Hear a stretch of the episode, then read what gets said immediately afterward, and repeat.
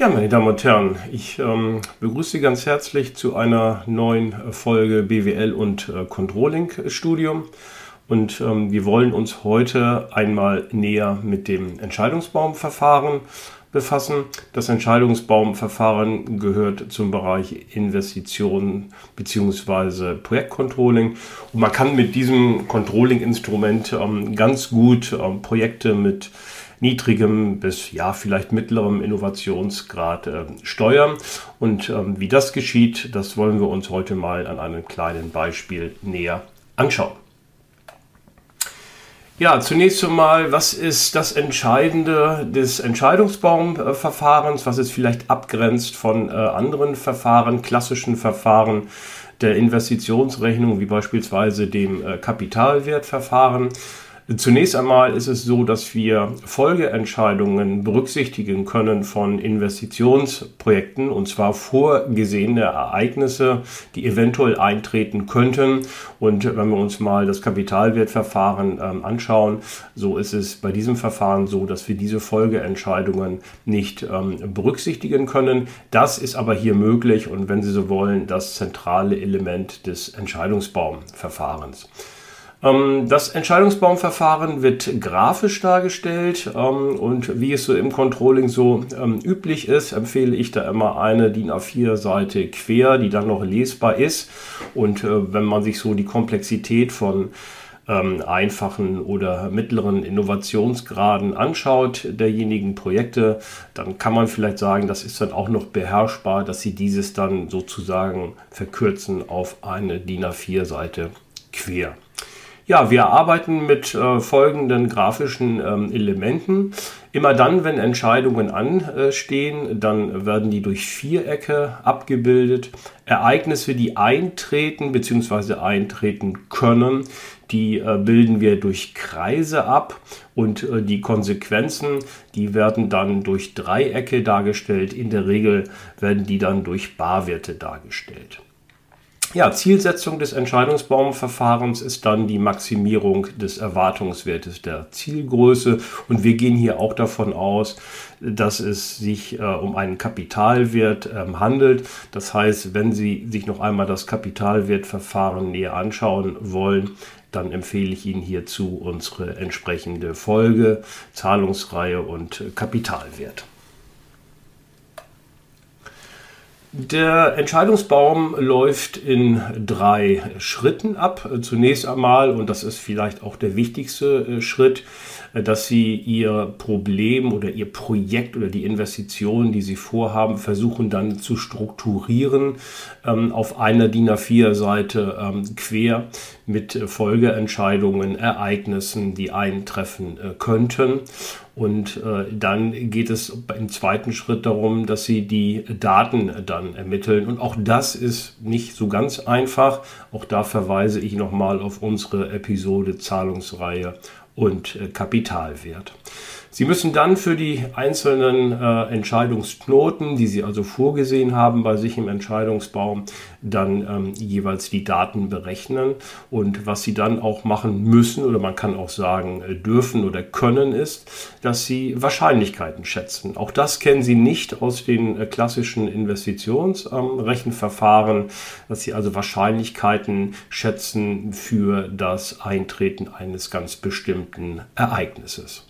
Ja, und letztendlich müssen Sie dann natürlich den optimalen Weg ausrechnen. Das heißt, welcher Weg ist eigentlich derjenige, den Sie gehen sollten, wenn bestimmte Ereignisse dann eintreten. Wir wollen uns das zunächst einmal an einem ganz einfachen Beispiel anschauen, wie man einen Entscheidungsbaum aufbaut. Und hier sehen Sie auch eine DIN A4-Seite quer. Es geht links mit einem Entscheidungsproblem los und auf der rechten Seite sehen Sie dann die entsprechenden äh, Konsequenzen in Dreiecken abgebildet. Das sind hier sechs ähm, Stück. Die sehen Sie hier noch äh, ohne entsprechende Zahlen. Wir kommen dann gleich in einem weitergehenden Beispiel äh, zu der einzelnen Berechnung äh, des Entscheidungsbaumes. Hier zunächst einmal nur, wie kann man so einen Entscheidungsbaum aufbauen. Ja, wir fangen links vorne an und äh, wir befassen uns hier mit einer Entscheidung über eine Produktentwicklung.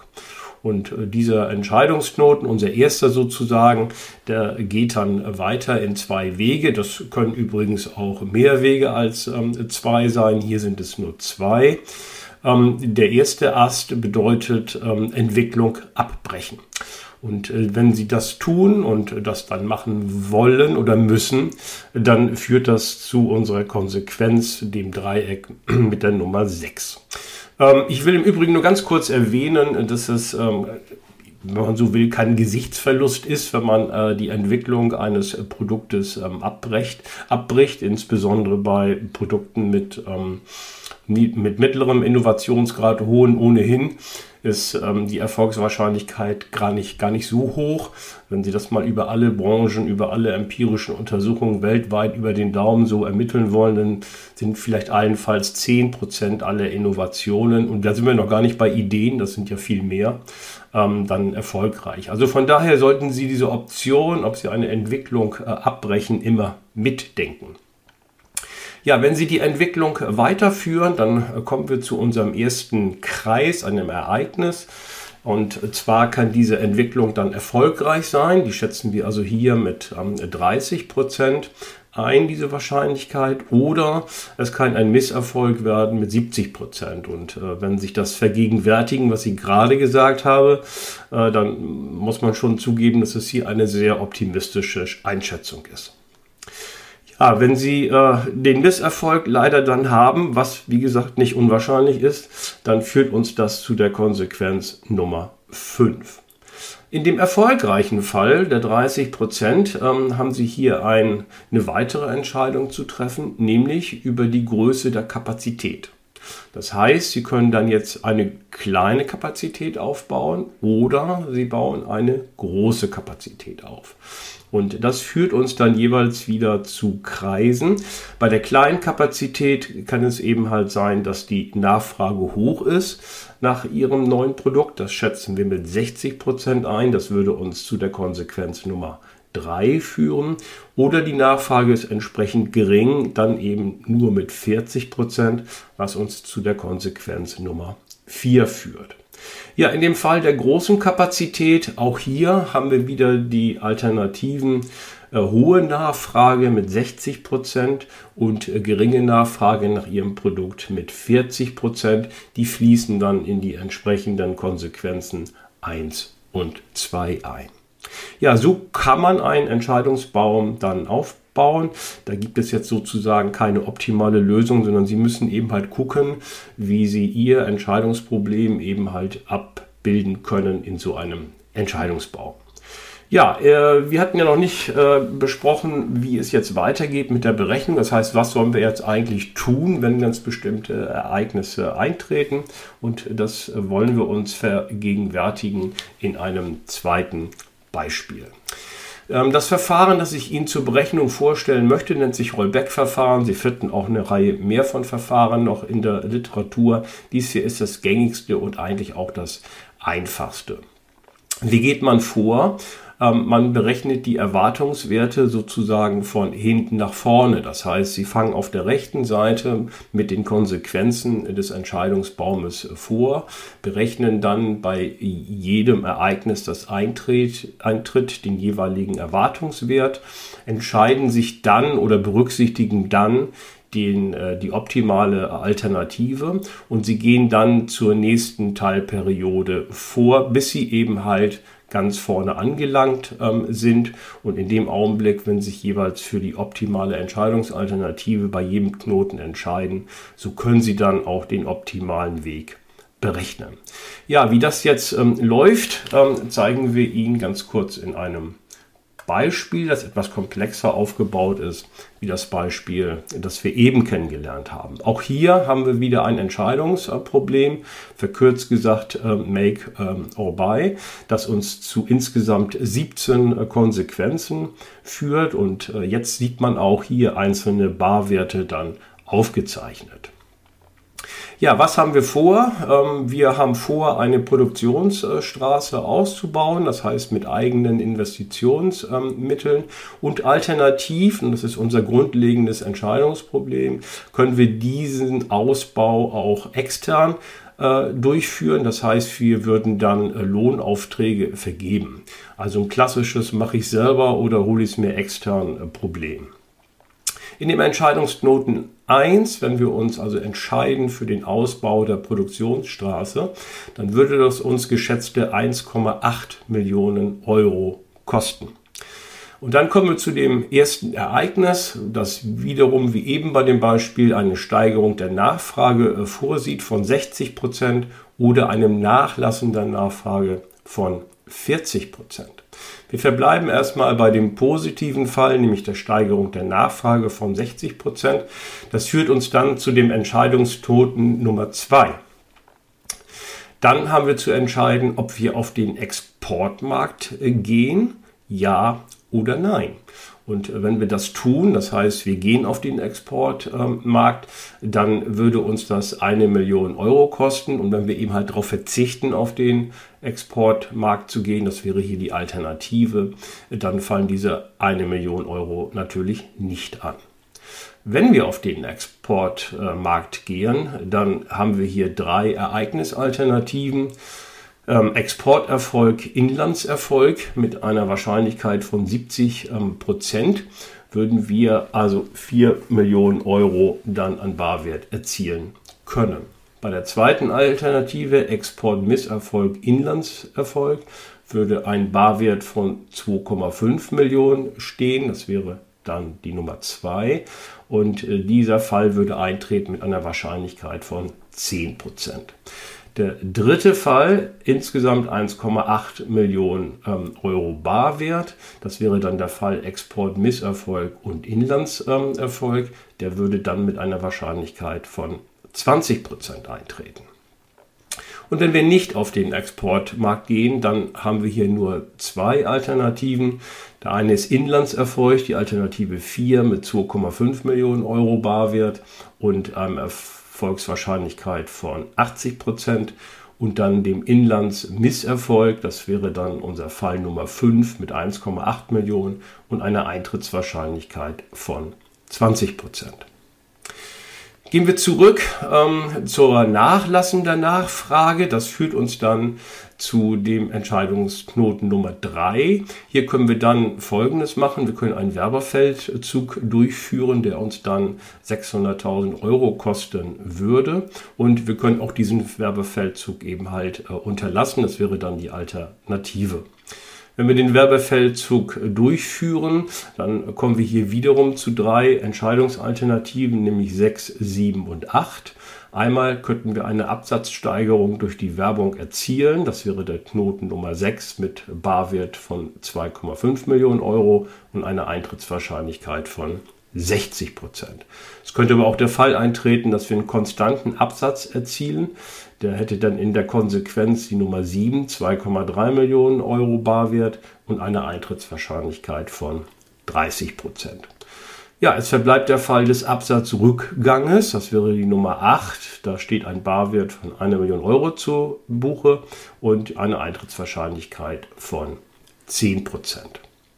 Wenn wir den Werbefeldzug nicht durchführen, haben wir hier nur zwei Alternativen, nämlich einmal die Absatzsteigerung, das wäre das Dreieck Nummer 9 mit einem Barwert von 1,2 Millionen Euro und einer Eintrittswahrscheinlichkeit von 50 Prozent und äh, entsprechend einem Absatzrückgang ebenfalls 50 Prozent, das war, wäre der Barwert Nummer 10 mit einer Million Euro. Ja, ich gehe jetzt auf den unteren Ast zurück, ursprünglich, nämlich die Vergabe von Lohnaufträgen. Die wäre etwas günstiger, als wenn wir die Produktionsstraße selber ausbauen würden. Dann stehen nämlich nur erstmal Kosten vergleichsweise etwas geringer oder deutlich geringer mit 1,1 Millionen Euro an. Wenn wir den Auftrag extern vergeben, könnte hier eine Steigerung der Nachfrage eintreten. Das wäre unser erstes Ereignis mit 50 Prozent oder eben entsprechend Nachlassen der Nachfrage ebenfalls mit 50 Prozent. Äh, in dem Fall des Nachlassens äh, der Nachfrage ergibt sich die Konsequenz direkt äh, im Dreieck Nummer 17. Das wäre dann eine Million Euro. Wenn wir die Steigerung äh, der Nachfrage haben, die eintreten würde, dann stehen wir vor der Möglichkeit, und das wäre jetzt Entscheidungsknoten Nummer 4, eine Zusatzinvestition durchzuführen, die dann ungefähr mit 400.000 Euro zu Buche schlagen würde. Ähm, wenn wir sie durchführen, dann haben wir wiederum drei äh, Entscheidungsalternativen. Ähm, das wäre die äh, Entscheidungsalternative Nummer ähm, 11 mit Anhalt, Anhalten der starken Nachfrage. Das wäre dann 50% Eintrittswahrscheinlichkeit und 2 Millionen Euro. Mittlere Nachfrage 30% Eintrittswahrscheinlichkeit und Nummer 12 mit 1,6 Millionen Euro und eine schwache Nachfrage, Eintrittswahrscheinlichkeit 20 Prozent und die Konsequenz wäre 1,3 Millionen Euro im Dreieck Nummer 13. In dem Fall, dass wir die Zusatzinvestition nicht durchführen, haben wir ebenfalls äh, drei Fälle zu unterscheiden. Einmal die starke Nachfrage mit einer Konsequenz von 1,5 Millionen Euro dann im Dreieck Nummer 14 und einer 50-prozentigen Eintrittswahrscheinlichkeit die mittlere Nachfrage, das wäre Dreieck Nummer 15 mit 1,4 Millionen Euro und einer 30-prozentigen ähm, Eintrittswahrscheinlichkeit und schlussendlich die schwache Nachfrage, das wäre dann das Dreieck Nummer 16 mit 1,3 Millionen Euro und 20 Prozent Eintrittswahrscheinlichkeit. Die Eintrittswahrscheinlichkeiten in jedem Knoten, das äh, haben Sie schon gesehen, die müssen natürlich immer dann 100 Prozent äh, insgesamt ähm, ähm, betragen.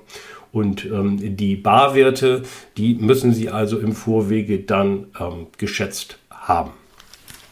Ja, wir wollen uns jetzt ja anschauen, was wir denn jetzt eigentlich tun, wenn wir die Daten ähm, zusammengetragen haben. Also wir wollen jetzt den optimalen Weg ähm, berechnen durch äh, dieses Entscheidungsproblem. Ähm, Und äh, das macht man wie folgt mit dem Rollback-Verfahren, dass man wie gesagt ganz hinten, also rechts im Entscheidungsbaum anfängt und äh, dann immer Knoten für Knoten nach vorne dann runterrechnet.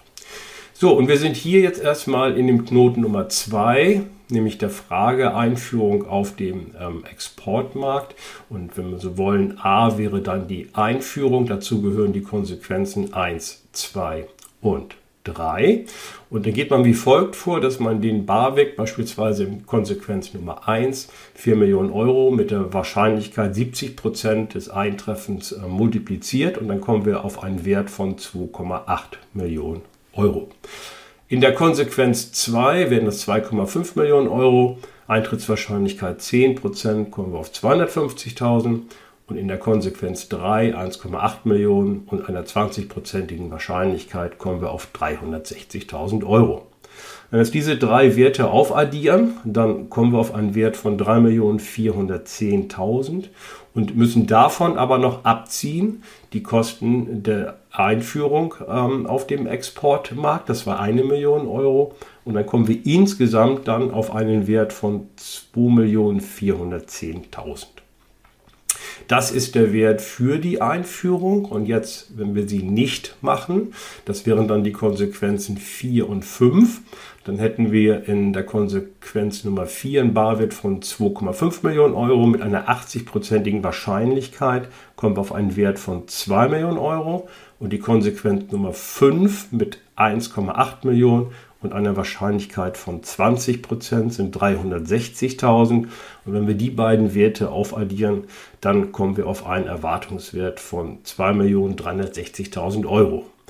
So, und die Nicht-Einführung müssen wir dann vergleichen mit der Einführung. Und in dem Augenblick sehen wir also, dass die Einführung mit 2.410.000 Euro eben höher ist als die 2.360.000 Euro nicht einzuführen. Und von daher ist diese Alternative die vorteilhafte, die wir dann weiter berücksichtigen würden. Und die Nicht-Einführung würden wir also gedanklich dann aus der Berechnung rausnehmen. Ja, so geht das dann weiter in dem Entscheidungsknoten Nummer 3. Das war der Werbefeldzug. Einmal die Durchführung mit den Konsequenzen 6, 7 und 8.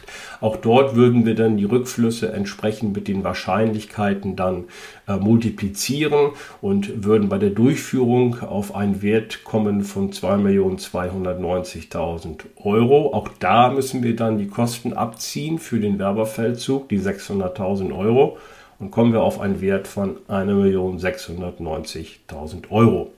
Wenn wir den Werbefeldzug nicht durchführen, das wären dann die Konsequenzen 9 und 10, dann kommen wir hier, wenn wir die Barwerte mit den Wahrscheinlichkeiten jeweils wieder multiplizieren, auf einen Wert von 1 Million Euro 100.000, der also niedriger ist als die Durchführung des Werbefeldzuges mit 1 Million 690.000.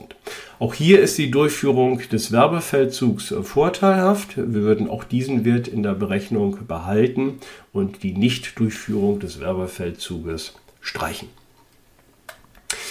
Wir kommen zur Entscheidung in Knoten Nummer 4. Das war die Zusatzinvestition, Durchführung oder Unterlassen.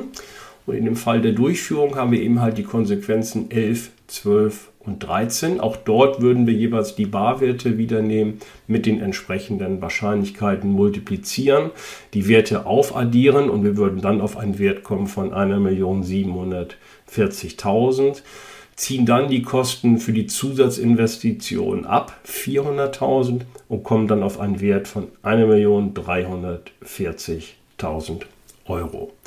Und wenn wir die, äh, durch die Zusatzinvestition nicht durchführen würden, hatten, hätten wir also die Konsequenzen 14, 15, 16.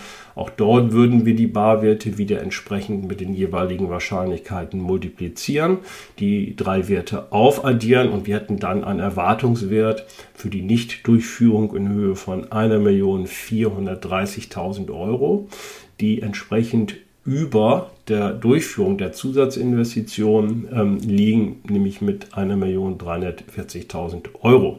Und in diesem Fall wäre also die Konsequenz, die Zusatzinvestition nicht durchzuführen. Wir behalten diesen Wert und streichen die Durchführung aus der weiteren Berechnung. Ja, jetzt müssen wir die Werte noch zusammentragen in unseren ursprünglichen Entscheidungsknoten, nämlich Ausbau der Produktionsstraße bzw. Vergabe von Lohnaufträgen. Gehen wir erstmal zur Ausbau der Produktionsstraße. Da hatten wir die Steigerung der Nachfrage in Knoten Nummer 2 als optimale Alternative gesehen. 2.410.000 Euro, dann mit der entsprechenden Wahrscheinlichkeit von 60 Prozent multipliziert, kommen wir auf einen Erwartungswert von 1.446.000. Dann haben wir noch das Nachlassen der Nachfrage in Entscheidungsknoten Nummer 3, 1.690.000 mit entsprechend 40 prozentiger Wahrscheinlichkeiten multipliziert, kommen wir auf 676.000 Euro. Ja, wenn wir die beiden Werte zusammen addieren und davon den Kapitaleinsatz äh, abziehen, das waren nämlich die 1,8 Millionen Euro, dann kommen wir insgesamt noch auf einen Überschuss von 322.000 Euro. Ja, entsprechend gehen wir bei dem Fall Vergabe von Lohnaufträgen vor. Da haben wir auf der einen Seite die Steigerung der Nachfrage in Knoten Nummer 4. Da hatten wir die 1.430.000 Euro ermittelt. Mal 50 Prozent sind 715.000 Euro. Und wir haben noch den Fall der Nachlassen der Nachfrage mit 1 Million Euro. Ebenfalls einer 50-prozentigen Wahrscheinlichkeit sind 500.000 Euro. Wir addieren die beiden Werte, ziehen den Kapitaleinsatz ab, die Vergabe von Lohnaufträgen von 1,1 Millionen Euro und kommen dann insgesamt auf einen Wert von 115.000 Euro. Vergleichen wir den wieder mit dem Ausbau der Produktionsstraße, 322.000 Euro ist derjenige niedriger und dann wäre die Konsequenz, dass die Investition in die eigene Produktionsstraße dann vorteilhaft ist und wie schön, selber machen ist ja auch besser als fremdvergeben. Ja, die Vorteile des Entscheidungsbaumverfahrens ganz kurz zusammengefasst. Sie haben also die Möglichkeit, einen kompletten Entscheidungsprozess hier mal gedanklich zu durchdringen und auch niederzuschreiben und zu überlegen, was könnte denn eigentlich alles so passieren und ähm, mit welchen Wahrscheinlichkeiten habe ich zu rechnen, wenn irgendetwas passiert. Ja, die äh, Transparenz der Abhängigkeiten von gegenwärtigen und zukünftigen ähm, Entscheidungen können Sie also gut verdeutlichen in so einem kleinen Bildchen. Und wenn man jetzt mal weiter Richtung Steuerung und, und Controlling denkt, dann liegt hier ein gutes Entscheidungs- und Kontrollsystem ähm, vor, wo Sie also einzelne Meilensteine haben, an denen Sie dann bestimmte Entscheidungen treffen können und die Sie dann auch gut kontrollen können. Ja, kommen wir kurz zu den Nachteilen. Also zunächst einmal die Entscheidungsunabhängigkeit der Ergebnisverteilung. Also sind ja recht statisch eben durch den Entscheidungsbaum durchgegangen. Das heißt, Wechselwirkungen zwischen einzelnen Entscheidungen oder Ereignissen, die eintreten können, berücksichtigen wir hierbei nicht dann gehen wir davon aus, von der Risikoneutralität des Entscheidungsträgers. Mag ja manchmal etwas risikofreudigere Entscheidungsträger geben, gerade bei etwas innovativeren ähm, Projekten. Das wird hier aber nicht mit berücksichtigt. Und sie brauchen, und das ist natürlich sicherlich ein großes Problem, die Existenz der benötigten Daten. Also die Barwerte sind ja hier eben, wenn Sie wollen, vorgegeben worden. Die müssen Sie natürlich ermitteln in Nebenrechnung. Und dazu verweise ich nochmal auf die Episode Zahlungsreihe und Kapitalwert, wie man sowas dann machen kann. Hinzu kommt auch noch, dass Sie die Wahrscheinlichkeiten jeweils schätzen müssen. Ähm, da müssen Sie eben halt gucken, dass Sie praxisnahe Werte dann hier heranziehen. Also Fazit, das Entscheidungsbaumverfahren eignet sich gut für Projekte mit niedrigem und mittlerem Innovationsgrad. Bei hohem Innovationsgrad stößt es schnell an ihre Grenzen, insbesondere in den frühen Phasen, da eben halt die entsprechenden Daten noch nicht äh, vorliegen oder auch noch nicht sicher vorliegen. Jo, wenn Sie äh, weiteres Übungsmaterial äh, brauchen und Sie sind eingeschrieben an der Fernuniversität in Hagen in den grundständigen Studiengängen, können Sie gerne in die Moodle-Lernumgebung meiner Controlling-Module reinschauen, finden Sie Material rauf und runter. Und ähm, wenn Sie das nicht sind, dann empfehle ich Ihnen mein äh, Lehrbuch Unternehmenscontrolling und die Übungsbücher zum Controlling, wo Sie eine Menge Aufgaben dazu ähm, finden. Und äh, wenn Sie Ihr BWL-Wissen ähm, testen wollen und überprüfen möchten und das ein bisschen auf spielerischem Wege, dann äh, kann ich Ihnen unsere äh, neue Lern-App ähm, empfehlen, BWL Champion, die Sie sowohl im App Store als auch im Google Play Store runterladen können. Ja, weitere Videos und Podcasts äh, können Sie dann auf YouTube ähm, nachschauen, beziehungsweise bei den gängigen Podcast-Anbietern. Ansonsten finden Sie uns ähm, multimedial auf LinkedIn, Instagram und Facebook. Ja, dann bedanke ich mich abschließend für Ihre ähm, Aufmerksamkeit. Ich hoffe, dass es Ihnen ein bisschen Spaß gemacht hat, äh, sich mit dem Entscheidungsbaumverfahren etwas näher äh, zu befassen. Und wenn Ihnen das Video bzw. der Podcast gefallen hat, freuen wir uns immer über einen Daumen hoch und äh, wenn Sie unseren kan Kanal abonnieren würden. Dann vielen Dank und bis zum nächsten Mal.